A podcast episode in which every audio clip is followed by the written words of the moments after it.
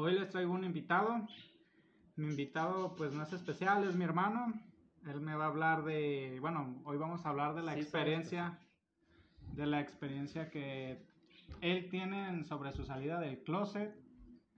Y este, yo pues viéndolo como el punto de vista de su hermano y la noticia de balde de agua. Bueno, ya no es tanto balde de agua porque pues se notaba, se notaba de chico, simplemente es una cosa es que tú lo sepas y otra cosa que te lo confirme. Preséntate, pues. preséntate. Ah, tú solo, tú solo. yo soy Antonio, pero todos me conocen como Mundo. Soy el hermano de Miguel. Y sí, soy un invitado especial. Este, y pues, hola.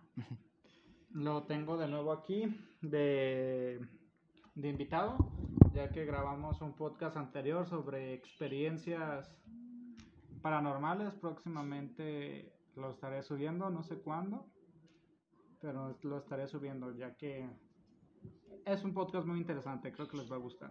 Hoy, lo- hoy vamos a hablar más de experiencias personales en cuestión de lo que es el día con día, una experiencia pasada, por así decirlo, ¿cómo lo consideras? Un sabor a- amargo, dulce, agridulce. Pues yo lo tomo como un sabor. mm, no sé, más bien considero la parte que dijiste del baldazo de agua. Porque esa fue la primera palabra que salió de la boca de mi mamá cuando le dije. Me dijo, es que me dejaste caer como un baldazo de agua fría. ¿Tú desde, desde cuándo sabías que tú eras gay? Pues es que no es que sepa, pues es que al chiqui- estás chiquito y no sabes, o sea, no estás consciente de las cosas. Yo creo que desde chiquito, pero no estás consciente de los gustos. Hasta después ya que empieza que te empieza a traer la persona, los muchachos, las muchachas, o sea, cada quien. Pero yo digo que me- cuando yo confirmé fue pues en la secundaria, pero pues tenía que taparle el sol con un dedo. Yo te conocí que tuviste como cuatro novias, tres novias en la secundaria. Pero ya ahí en la secundaria, ¿tú nomás la anduviste con ellas para tapar el ojo o porque en verdad querías decir, bueno, a ver si en verdad soy gay o... No, sí fue para taparle. O sea, tú ya estabas definido, yo ya decías, estaba, pero mi "Me mamá me, pedía, chile". mi mamá me pedía novia y pues tenía que darle una novia. Ah, entonces, pero tú ya decías, a mí me gusta el... A mí me gustan los El niños. chilorio. A mí me gustan los niños y me gustan los niños. Porque eso, pues está bien, eso está... Es respetable, ¿no? Cada quien se, se sienta en donde quiere. Ay, menso. Este, y cuéntanos, ¿cómo, ¿cómo fue que empezaste a indagar o a meterte más, a relacionarte más con personas de tu orientación? Ay, pues es que entras a la prepa. La prepa es un mundo completamente diferente a lo que es en la primaria, en la secundaria. La prepa es la entrada al mundo de ya la adolescencia, lo que te empieza a gustar, hacia dónde, a dónde te vas a dirigir, tus amistades, tu círculo. Entonces, pues te da a conocer todo ese mundo. Solamente tú decides a dónde quieres ir. ¿Cuántos, antes de eso, cuántas novias tuviste? Una cada año de la secundaria. Y Pues- en la primaria, como otras tres. O sea, tuviste seis novias antes de... Y todas fueron para tapar el, el. Pues yo creo que la de la primaria no, yo creo que la de la primaria fue como un sentimiento de... un cáliz. Ajá, no, no un cáliz, sino en la primaria todavía eres un niño, entonces todavía te asemejas el corazón de tu mamá. Entonces dices, por razón así como de lo que te ponen de que te tiene que gustar una niña, pues uno ni va y dice y puede seguir esa dirección. Pero no estás consciente de lo que sientes en verdad, porque a lo mejor nomás lo dice por, por hacer, ah, sí, pues a mí me- como me tienen que gustar las niñas, pues me tienen que gustar. ¿En algún momento tú sentiste algún miedo, pena o, bueno, te sentiste agobiado por la situación? Sí, sí me sentí agobiado, triste, me sentí ansioso, me sentí penoso, me sentí como en una burbujita así bien chiquita. Pero yo siento que es algo normal porque primero que lo debe de aceptar es uno mismo. O sea, le da miedo a uno verse al espejo y decirte, ¿sabes qué eres esto? Y otra cosa es exterioriz- exteriorizar la idea y que a todas las demás personas pues les quepa. O sea, tú en un punto, cierto punto no quisiste ver lo que en verdad eras. Ajá, porque yo decía, pues es que son los típicos comentarios que te hacen, es que a ti te tienen que gustar las niñas y a las niñas les tienen que gustar los niños. Porque ya es un rol de género que tienen muy, este, muy, muy identificado a las personas. Obviamente ya en esta actualidad ya está un poquito más, este, abierta, que espero, todo mi círculo sí está un poco más abierta, Pero sí cuando recién estábamos nosotros de chiquitos todavía estaba un poquito cerrado de que no es que como. Sí, no, también de todas formas en la prepa, ¿no? Todo era igual, bueno, yo creo que de la prepa en adelante se empezó como a normalizar un poquito más, creo yo. Creo yo, probablemente desde que yo me enteré que tú eras gay, este, mi mundo se abrió, se abrieron mis ojos al, al mundo que estamos viviendo hoy en día, que hay muchas personas con una, con una orientación distinta. Ahora sí que no eran, es más común pues, a comparación de los años atrás, que eran más pues, se- bueno, se escondían más, tenían miedo también a la sociedad, porque la sociedad con anterioridad, pues, a- pues antes los mataban. Antes mataban a los gays por, por miedo a lo nuevo y por también por ser, por así decirlo, un tipo de racismo ante la orientación, por no respetar lo que les gustaba. ¿En algún momento tú tuvieses esos pensamientos de que te fueran a hacer daño las personas? No, jamás. Jamás pensé que alguien me fuera a atacar o a quererme matar o algo así por la orientación, jamás. No tuve como ese miedo a que, ay, alguien voy a decir que soy gay y al rato me van a estar buscando, me van a linchar, no. Yo nada más lo único que tenía miedo, creo que voy a generalizar, creo que todos tenemos miedo a la, a lo que va a decir o las expresiones que va a decir tu familia. Porque es tu círculo, o sea, tu primer círculo que tienes, entonces lo que te importa es lo que piensen ellos. Porque a mí me puedes preguntar sobre la sociedad y a mí me vale lo que diga la sociedad. Porque a mí no me da de comer la sociedad. Digo, desde chiquitos nacemos y nacemos sin pena. Nacemos sin pena, entonces te, te das, ahorita en esta actualidad te das cuenta cómo vas creciendo y la actualidad te va poniendo miedos. Porque de chiquitos andas encuerado, andas en pañales, que si tienes panza no te importa, que te chupas los dedos y te chupas los dedos de bebé y no te dicen nada, más bien lo ven como un juego, como algo divertido, pero vas creciendo y te empiezan a decir, no, es que ya no te chupes el dedo, ah, es que ya no hagas esto, ah, es que no, no está bien esto, y te empiezan a ellos a, a que tú tengas A temor de las... ajá. y te empieza a dar temor de las cosas, lo que pienses, lo que haces, entonces ya sientes que estás en la mirada de toda la sociedad. Bueno, es que también en sí, a com- a nosotros tenemos papás pues hechos a la antigua, chapados a la antigua, como todos, ¿no? Como todos los que puedan escuchar este podcast, nuestro- nuestros papás están chapados a la antigua. Claro, este, ellos ponen una barrera de qué está bien y qué no está bien. O sea, sea lo correcto o no, como en cuestión de que hay muchas familias que le dan tabú a la, a la educación sexual entre familia, como le dan el tabú al, a las orientaciones de gustos, en cuestión de sexualidad. Yo siento que más bien a mis papás les daba pena hablar sobre eso. O sea, no es como una, a lo mejor para ellos no era como algo normal, de que, oye, vamos a sentarnos y vamos a hablar de esto y esto y esto, y esto puede pasar y esto puede pasar. Si era de lo de la manera preventiva de que, ah, usa condón porque si no puede quedar embarazada y todo eso, pero más bien era esa, esa comunicación de, ah, puede quedar embarazada. Pero no como de, oye, vamos a hablar sobre las orientaciones sexuales, los roles de género, jamás. Y bueno, eh, tú- nadie, nace, nadie nace sabiendo, todos aprendemos, ¿no? Eh, yo aprendí a tener novia, ¿tú con quién aprendiste o cómo aprendiste a llevar una relación? Con un niño. Pues es que no es algo diferente o anormal a lo que tienen los chicos heterosexuales con una niña o viceversa, porque es lo mismo, son dos personas que se quieren y tienen sentimientos mutuos que quieren convivir, quieren pasar, quieren este crear una familia. Este, solamente es a lo mejor es un poco más este no sé, la conexión es un poquito más pesada porque tienes las mismas ideas, tienes los mismos sentimientos, sea, sabes lo que piensa la otra cosa porque la otra persona porque somos del mismo género. Pero pues a mí nadie me enseñó, yo solito me fui abriendo camino, conocí personas, conocí amigos, conocí personas que también vivieron lo mismo que yo. Entonces fui tomando como esa iniciativa de preguntar y ya después yo solito me fui abriendo yo todo lo que tenía que aprender, que Y- sigo aprendiendo. ¿Y con quién te, bueno, liberaste tu secreto, tu gusto? ¿Con quién fue la primera persona que tú dijiste, oye, ¿sabes que me está pasando esto? Creo que soy gay o soy gay. Ah, pues que mi abuelita Lourdes. ¿Cómo Mi abuelita Lourdes fue la primera que supo. Fue la que le tuve más confianza porque, pues mi abuelita Lourdes y yo tuvimos una conexión muy fuerte. Todavía hasta la fecha. Aunque ya no esté con aquí presente con nosotros. Pero ella fue la primera porque fue la primera que lo notó. Fue la primera que me preguntó, la que me puso las cartas sobre la mesa. Le dije y su reacción fue, pues no me importa. Eres de mi sangre. Y Y me dijo que siempre me iba a proteger a capa y espada. Ella fue la que, bueno, te, te, dio lo, te abrió primero los brazos. Sí, pues sí, siempre me los abrió y ella me dijo que no le importaba, este, que yo era su nieto y era el primero, entonces lo que yo quisiera hacer, este, no le importaba. ¿Y a qué edad tuviste tu primera relación con un ¿Un niño? Un niño. Uy, cuenta la leyenda, no, no es cierto, este, no me acuerdo, o sea, me acuerdo que fue en tercero de prepa, eso sí me acuerdo. Ah, Ya me acuerdo, yo, sí, con él, con él, con fue en tercero de prepa porque fue la primera, fue la, fue la vez que, que les dije a mis papás que era gay, porque lo traía mucho a la casa y me decían, que una vez estaban hablando y así, y yo de- defendía mucho, pues como siempre, ¿verdad? O sea, yo defendía.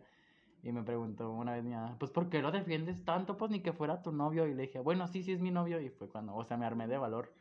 Y decirle, sí novio. Y fue cuando me dijo, es que ¿por qué no lo dices en la hora de la comida? Fue como un balde de, eh, de agua fría. Y por eso me quedé con esa palabra. Ese fue mi primer novio. fue tu primer novio. ¿Cuánto duraste con él? Seis meses. Seis meses, por así decirlo, él te abrió como el paso a ya hacerlo formal. No te lo abrió como tal de apoyarte, sino como con el que inició Ajá, sí, pues fue la el- salida. Ajá, fue el primer chico que tuve en mi vida, o sea, de que ya, este, yo estaba consciente de lo que era, ya era quién era, este, él, pero él fue el primero que me dio como la apertura de salir con un muchacho, con un niño, con un niño. Entonces, ¿cuánto entonces cuántos años tardaste en salir? En Eh, liberarte, pues. En, bueno, no liberarme, más bien decirlo, exterioriz- exteriorizarlo, pues, hasta la hasta tercero de prepa, ¿Cuántos años tenías? oye, es que no me acuerdo, creo que 17, ah, sí, ya me acordé, 17 años, 17 años. sí, Duraste, bueno, duraste 17 años, por así decirlo, ocultándote. sí. ¿Cómo, con, bueno, al saber que tú te liberaste, cómo te sentiste? ¿Te sentiste a gusto? ¿Fue incómodo? Pues al ¿Te principio fue nervios, pena? al principio fue nervios porque, mm, o sea, en la forma que se los dije, pues fue así como arrebatado porque no lo pensé. Era porque yo estaba defendiendo lo que yo quería en ese momento. Entonces, ¿qué haces cuando alguien ofende lo que quieres? Pues saltas. Entonces fue lo mismo que hice yo. Y ya después de que puse los pies en la tierra, dije, "Eh, ya les dije, ¿y ahora qué va a pasar? O sea, mi primera pregunta fue, ¿qué va a pasar? ¿Qué va a suceder? Fíjate que yo me acuerdo que cuando me di cuenta, bueno, cuando confirmé lo que ya era, porque te digo, o sea, yo ya sabía, desde chiquito pues siempre se te notó. Pero una cosa es que tú lo sepas y otra cosa es que te confirmen lo que tú ya tienes en mente o lo que tú ya has visto. Yo me acuerdo que con, la, con lo que lo confirmé fue que en ese tiempo yo tenía una novia y tú me ayudaste a hacer un regalo. Yo hice un regalo y tú hiciste otro. Ah. Y este, tú me dijiste, pues ¿cuál quieres? Los dos están bonitos. Le dije, pues los dos de una vez, ¿no? Ya te me acuerdo que te dije, los dos de una vez se los entrego. Me dijiste, no, uno es mío. Y ya me quedé así, yo, yo me acuerdo que te dije, no, ¿por qué? Si tú no tienes novia, ¿para qué lo quieres? Me dice, no, pues para más adelante. Ajá, lo llegar a "Ah". ocupar. Me dije, ah, ok, está bien. Bueno, pues vamos pa- a sacar Para fotos. ajá, a imprimir las fotos. Yo me acuerdo que pues estaba yo ya yo ya había pasado mis fotos ahí en la farmacia. Eh, pasé mis fotos a, a la computadora y tú estabas pasando unas tú. Y yo me quedé así como, bueno, yo ni te presté atención. Dije, bueno, pues cada quien, ¿no? O sea, que quiere sacar su foto, pinche vato vanidoso, pues quien sea, ¿no? Y me acuerdo que tu teléfono no se podía conectar a, No. al- A la red del a- kiosco. Al kiosco, ándale. Ajá. Y yo te dije, pues pásamelos a mí y al fin y al cabo yo las subo. No sé en qué momento se te, no sé si lo querías ocultar o ya lo querías sacar de alguna forma o algo. No sé por qué se dio esas circunstancias, pero me las pasaste.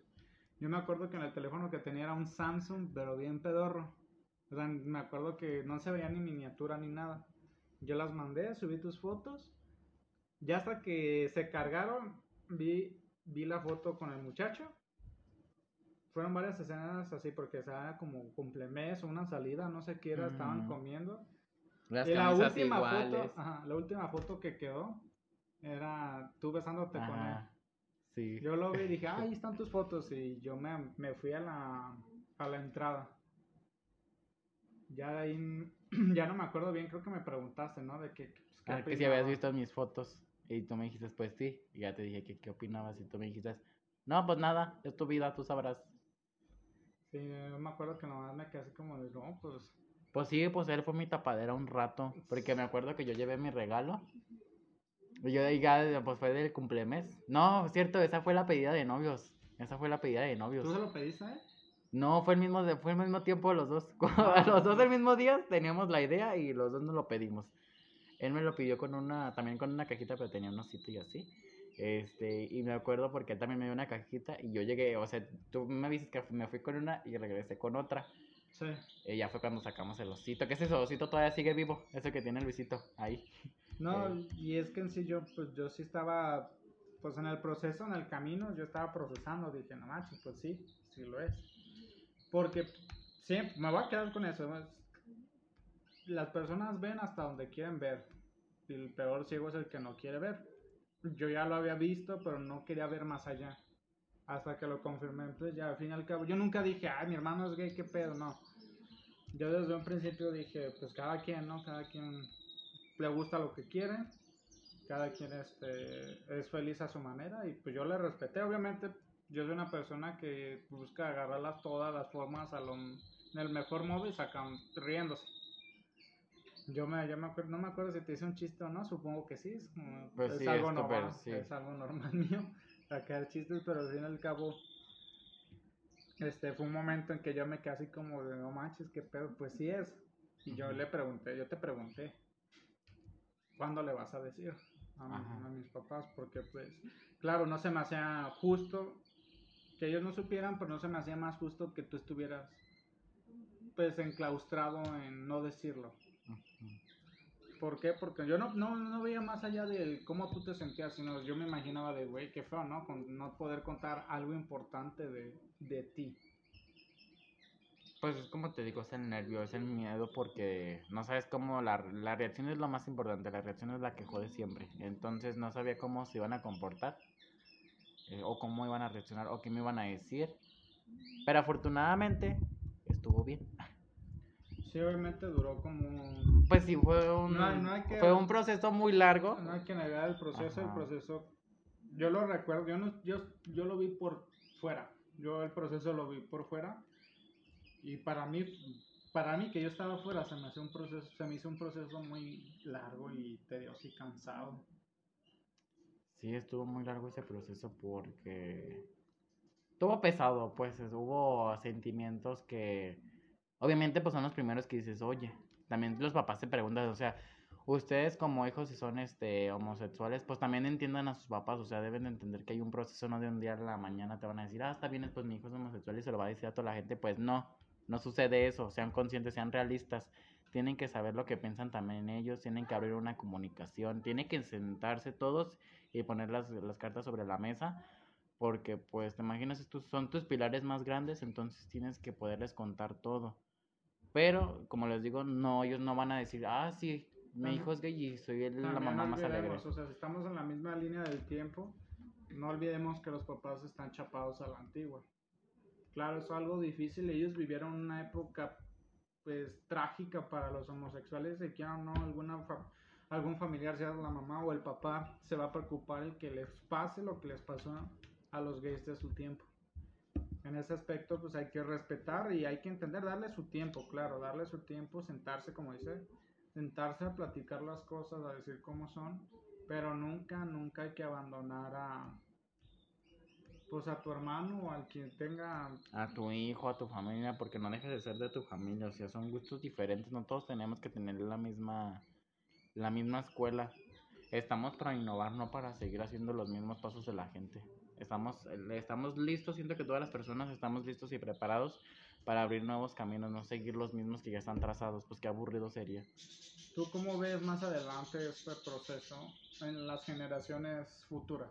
Ay, pues yo digo que en la actualidad ahorita está un poquito, bueno, está más este avanzada, este, ya se ven más parejas en la calle. Obviamente todavía hay personas este homofóbicas que deben de estar preparados para todos los muchachos, pero yo siento que más adelante este se podrá hablar un poquito más de eso, mm, no a temprana pero sí una donde corresponda hablar sobre las orientaciones, los roles de género, que hace mucha falta eso también, o sea, tienes sexualidad en la escuela, pero no te hablan tanto de eso hasta la prepa, porque a mí cuando yo supe eso, lo supe en la prepa, lo de la sexualidad este completa, o sea, de todos los de todas las orientaciones. Yo creo que eso debería ser implementado desde desde la primaria, porque siento que es un tema que es normal, no es algo que, ay, no están curado, no manches, no, es un tema normal, cotidiano que la gente va a pasar y es mejor prepararlos a que tengan la sorpresa del momento.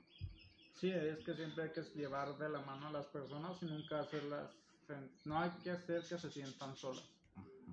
Porque en un mundo que, pues un mundo que es traicionero, no, no sabemos cómo puede acabar. Este, en ningún momento de todo este proceso de tu vida ya actual, en cuestión de estar fuera del closet, nunca en ningún momento has sufrido alguna agresión o algo? Pues agresión así como de... Homofóbicas, ¿no? Ajá, no, no. No, siempre me han tratado muy bien la gente. Es que en realidad uno se relaciona con las personas que quiere. Entonces, obviamente, si estás en un mal círculo en con malas personas, obviamente también estás atrae todo lo que piensas, todo lo que vibras atraes. Entonces, yo trato de siempre juntarme con gente positiva, gente buena, gente que entienda. Este, entonces nunca he recibido algún abuso o alguna grosería o algo así, no, o sea, sí me ha tocado alguna una vez este en un antro de que me pegaron, pero fue por celos, o sea, fue del muchacho que estuvo celoso por mí, me pegaron, pero no no fue como un fue algo ajá, o sea, fue una agresión por celos. Ajá, por celos. Este, así de, ah, es gay, toma. Ajá, he tenido la suerte, llamo suerte porque sé que hay muchas personas que sufren de que los ven en la calle y les dicen majaderías o los, o los persiguen o les avientan piedras, este, o visto ahorita en las redes sociales como los muchachos que ahorcaron, este, allá en los países bien lejanos.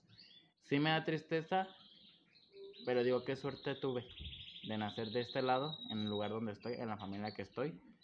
Porque sí es un proceso largo lo que tuvieron mi, mi familia, mi mamá sobre todo. Pero véanme, aquí estoy, platicando sobre mi situación. Mi mamá está sentada enfrente mío y me está escuchando. Entonces, Ojalá les deseo a todos de todo corazón que si a ustedes les cuesta decir que son gays homosexuales, un día de estos estén enfrente de su mamá platicando cómo fue su salida y estarse riendo, porque ahorita en estas fechas me acuerdo de lo del baldazo de agua y mi mamá también se acuerda y nos empezamos a reír. Y se imaginan que tener, qué bonita tener una relación en la de, oye, mamá, voy a salir hoy que te diga, ay, ¿con qué muchacho? A ver, enséñame una foto y que te diga que, ah, está bonito, o sea, que te piensa decir comentarios, y así te imaginas qué padre se siente que te conozca y que tengas esa comunicación este, de poder este, decírselo y que ella también te diga lo que piensa. Y ya, obviamente es un proceso muy largo porque al principio era muy retraído. Mi mamá era muy de, hoy me van a comer mis comentarios. Pero ahorita ya no. Ahorita es de que ya todo me dice, ya me dice que soy bien vanidoso, que las uñas, que el otro. Y ahorita hace un día yo soy de arreglarme las uñas y mi mamá me las vio descarapeladas y me dice, ya ocupas un cambio de uñas. Dice, ya están bien feas.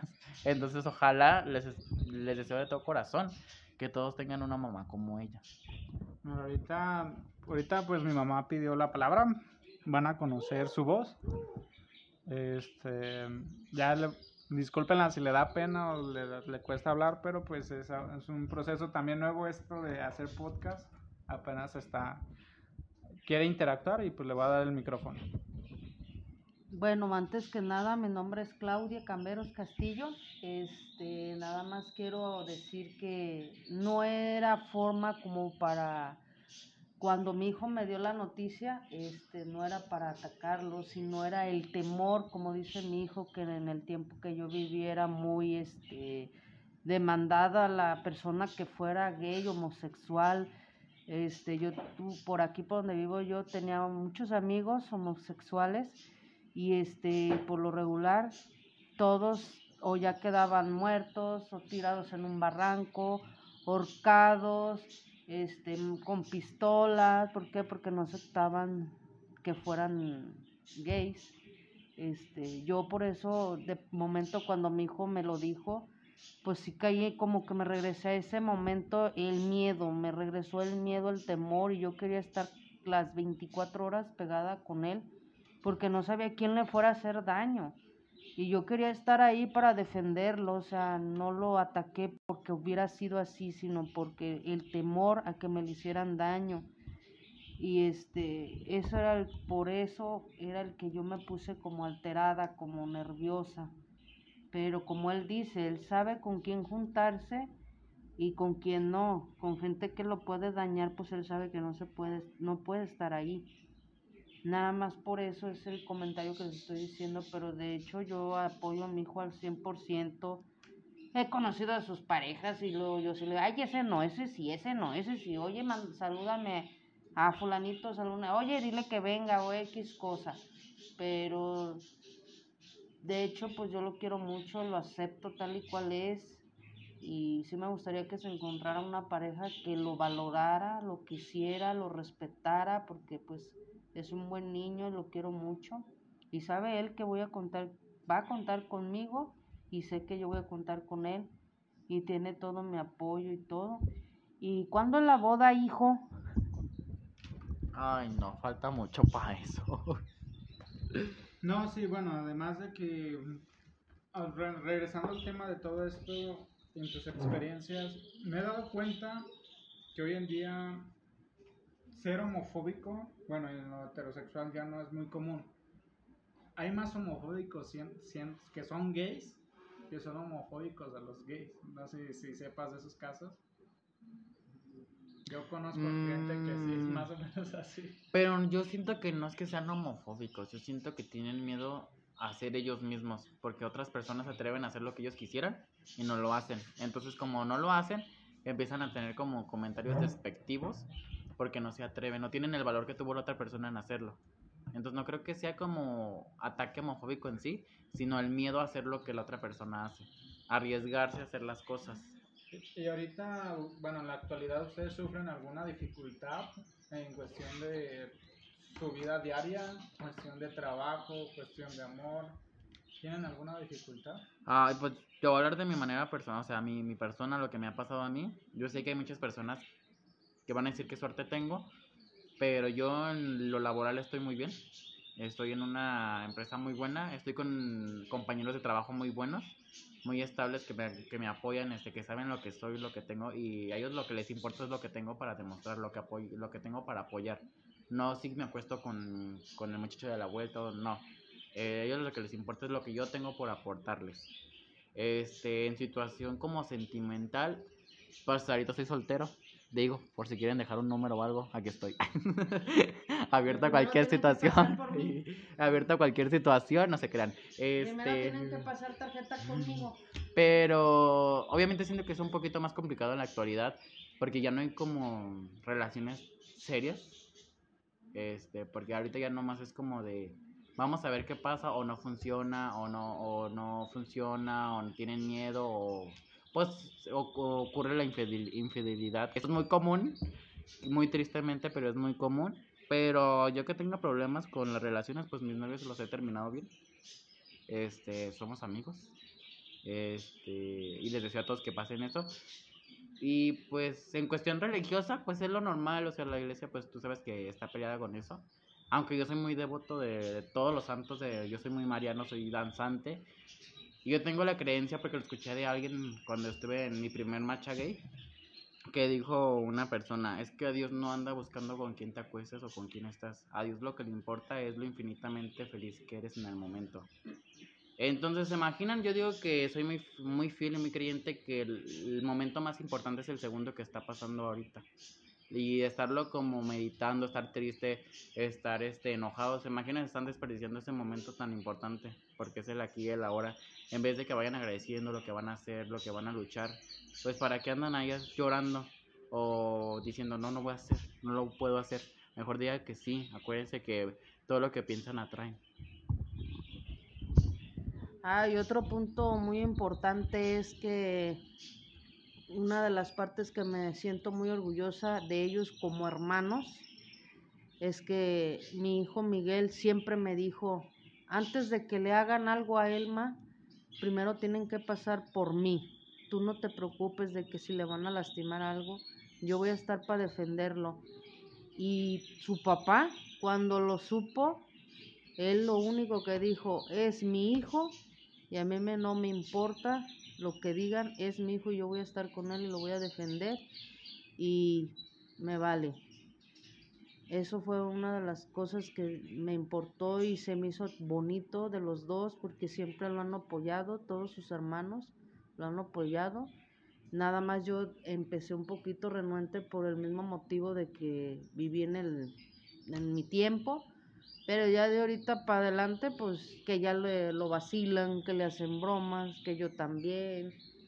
Y pues él sabe que cuenta con toda su familia, que lo queremos mucho y cada que viene nos cuenta sus aventurillas, hasta donde terminamos riéndonos, o cuando lo escucho hablar por teléfono con sus amigos, con sus carcajadas y con que tiene sus amigos este tasmanios, que en un momento están aquí, y en un momento no están, o sea, son muy buenos chicos los amigos que él tiene, este, y es buen niño. Es buen niño, lo quiero mucho a mis hijos. Pero sin llorar. Sin Yolanda, Mari Carmen.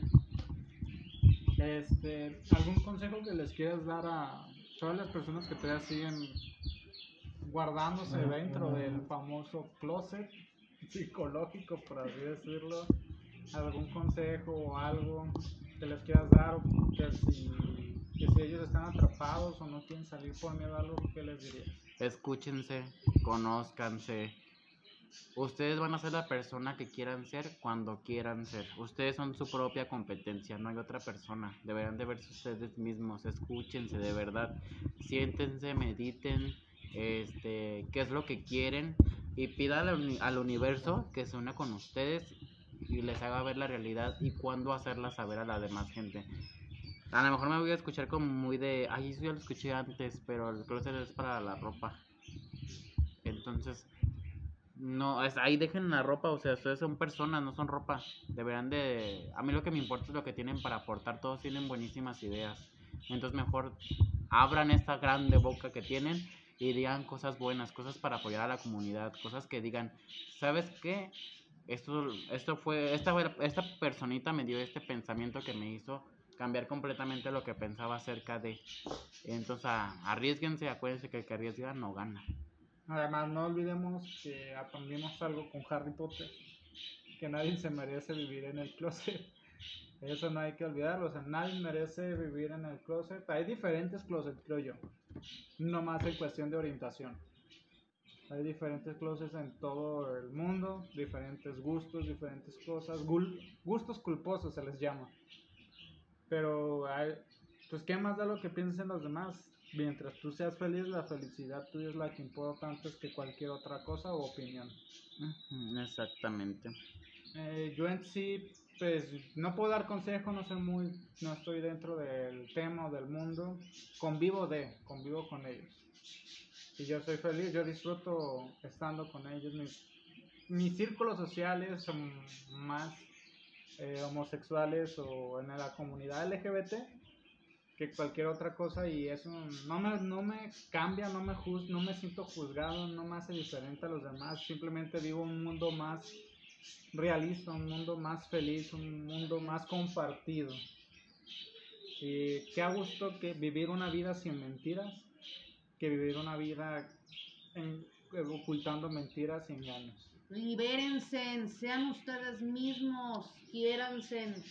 Libérense. Libérense. Libérense. Libérense. Así que disfrutemos, o sea, disfruten su vida. La vida nomás es una, no saben cuánto tiempo vamos a estar aquí. Y para estar ocultándonos de algo que disfrutamos hacer, no es justo. Para nadie va a ser justo. Estamos a finales del siglo XXI, próximo siglo XXII, el mundo va a cambiar y el mundo que cambie para mentes abiertas, que sea un mundo más lleno de paz, tranquilidad y sin menos, o bueno, sin menos que apunten las personas a los demás. Porque somos muy buenos para apuntar a los demás, pero no para voltearnos a ver. Así que yo... Todos merecen respetos y derechos todos somos iguales, todos merecemos las mismas oportunidades, las mismas apreciaciones, todos somos iguales. Todos somos iguales, pero con diferentes gustos. Así es. Y respeto. Respeto. Yo sí espero que pues este podcast les haya gustado. Este es un podcast un poquito más más corto, pero pues creo yo que se llegó al punto de forma de una forma muy buena. Me gustó el podcast, me gustó la plática. Ahí es que fue bien espontánea porque nunca quedamos en el de que mi mamá va a hablar. Era yo. Me robó la cámara. Mi mamá, bueno, me, me robó el micrófono. Y lástima que no hay cámara, porque si no te hacen a un lado. ¿Tienes alguna red social en donde te puedan Sí, claro. seguir o algo? Claro. ¿En dónde te pueden encontrar en Tinder? ¿En cuántos Ay, no, yo no hablo en esas cosas. ¿Grindr? No ¿A tengo esas cosas. te pueden encontrar? No, no tengo esas cosas, pero sí me pueden buscar en Facebook como Antonio Esquivel, este, en Instagram como Antonio ES y en mi WhatsApp pues vemos si se los paso. Vemos. Ay, no, no, no, O si lo encuentran en Grindr primero. Ay, no estoy ahí. Yo no sé, ¿eh? Pero todo es válido, quien esté ahí, mis respetos. Y espero que hayan disfrutado mucho este podcast. Nos vemos para el próximo. Y que tengan un bonito día, bonita tarde, bonita noche. Les mandamos buenas vibras y disfruten pues, su aventura en su día a día. Muchas gracias por escucharnos y ya empezamos a crecer más dentro en este, en este proyecto.